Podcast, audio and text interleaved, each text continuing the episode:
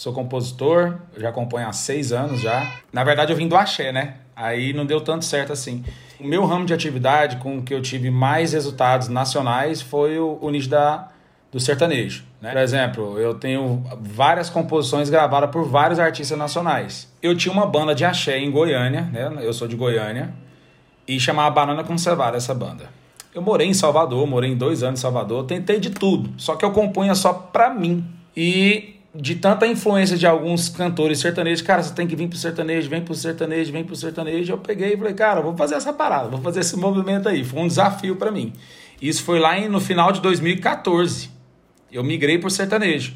Só que eu migrei não só como, como artista, né? Falei, cara, vou começar a cantar sertanejo aqui, como também de composição, porque eu tinha que gravar músicas para eu estourar como artista. E aí, por ironia do destino, o meu primeiro estouro foi com um artista regional, que é a Nayara Azevedo, que é uma composição, né? É, que foi a 50 reais. Foi a música mais tocada do Brasil. Aí a minha vida mudou. Aí eu entendi como funcionava o negócio. Eu entrei no mercado. Chegou o quê? A pandemia. Eu já sabia da, da, da, da pandemia, mas pro meu mercado eu não sabia da bomba que ia vir. E agora? Porque eu, eu recebo o direito autoral de quê? De execução. A rádio ela vai funcionar, mas e o show? Porque vem uma renda muito grande de show, vem uma renda de cinema. Agora eu vou ter que pensar em alguma coisa.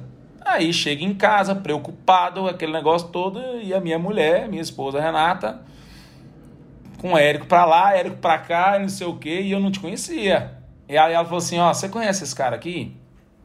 Eu falei: Não, não conheço. Falei: Ó, é de mercado digital tal. E ela já estava assim, muito inteirada do Fórmula. Só que ela não era do Fórmula ainda. Aí eu comecei a te investigar. Falei: Ó, esse camarada aí sei não, tal. E comecei a assistir seus conteúdos gratuitos tal. Aí veio a turma de maio. Eu falei assim, eu vou comprar o Fórmula. Eu vou entrar para essa parada. E eu vou e eu vou fazer esse negócio porque para mim tá fazendo sentido. Comprei o Fórmula em maio de 2020, entrei para a turma. Lancei o primeiro produto, que é o Encontro Hit, que era para vender as minhas composições. Não era para eu mentorar as composições. Eu fiz o primeiro lançamento de semente em julho de 2020 uma venda, tudo bem, tal. Fiz tudo errado. Hoje eu tenho a, a, a, concepção, né, que estava tudo errado, mas faz parte do jogo, né? A gente tem que estar tá no campo de batalha para aprender. Aprendi mais ou menos, fui pro próximo lançamento, setembro. Encontro o hit também, nada a ver com composição. Aí, pá, cinco vendas. Aí eu grilei com esse tempo, falei, cara, não tem lógica, tal. Não, não, não, não, eu acho que eu fiz certo aqui. Só que a turma de maio tinha o quê? Tinha uma análise, que foi um bônus que vocês deram para essa turma, né? Aí eu comecei a falar do, do da, das minhas composições e do que realmente eu entendia. Ele falou assim: falou, de jeito para mim, você vai lançar um produto de composição e depois você me fala. Ele falou, jeito, depois você conversa comigo. Aí eu falei, velho, eu vou escutar quem tá dentro do time, do maior time do Brasil. Eu vou escutar esse cara. Escutei ele. Aí isso foi em setembro, né? Só que eu sou um cara muito louco. Eu maratonei o, o Fórmula umas três vezes, resumi, fiz tudo. Não, tudo, tudo, tudo, tudo. Passo a passo certinho e tal. Aí eu falei assim: eu vou lançar um produto. E eu vou arrebentar.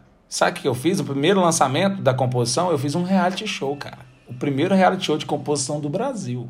Botei 15 pessoas do, de diversos lugares do Brasil para vir ganhar a minha mentoria é, e dentro dessa mentoria eu fazer os CPLs. Aí na live já vieram as pessoas que viram a minha autoridade e viram o meu conteúdo ali. Aí abri o carrinho na segunda-feira, 7 horas da manhã. 79 mil de faturamento. Aí eu falei, opa, começou a ficar boa a brincadeira. Já vi já que essa parada vai dar certo. Fiz 79k e veio o quê? Veio o evento ao vivo. Eu já cheguei já armado para esse evento. Falei, não, esse evento aqui eu tô dentro. Evento ao vivo de dezembro de 2020. Aí eu conheci um, um lançador, Fernando. E ele é compositor também. E falou, cara, vamos embarcar nessa. Aí eu comecei a fazer com ele, né? O, o, o primeiro lançamento de 2021, que foi em fevereiro. E nesse lançamento aí já veio o 6 em 7. O faturamento foi de 151.850. Uma vez que você vê, não tem como desver mais. Próximo lançamento, 153 mil 150, eu anotei aqui, 153.069. Aí chegou o terceiro lançamento, 119 mil. Caiu um pouco. Mas tem um propósito. Quando a gente identifica isso aí, tem algo por trás disso aí, que é muito maior, que não deixa você desistir, talvez. Né? Eu falei assim, cara, eu quero aprender, eu tenho que voltar a estudar o Fórmula e eu, eu, eu quero seguir sozinho.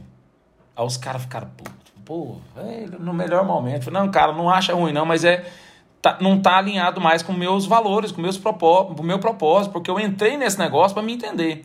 Aí eu, eu desatei o nó com o pessoal, foi, foi ruim e tal, e vim pro próximo lançamento, que foi esse de agora. Eu vou fazer tudo sozinho. E, e eu coloquei isso na minha cabeça. Falei, cara, eu vou focar. Acordava cedo aqui, fazia tudo. Tudo. Eu, nesse lançamento, eu fiz literalmente 100% tudo. E foi agora, fechou o carrinho na semana passada, mais um 6 em 7.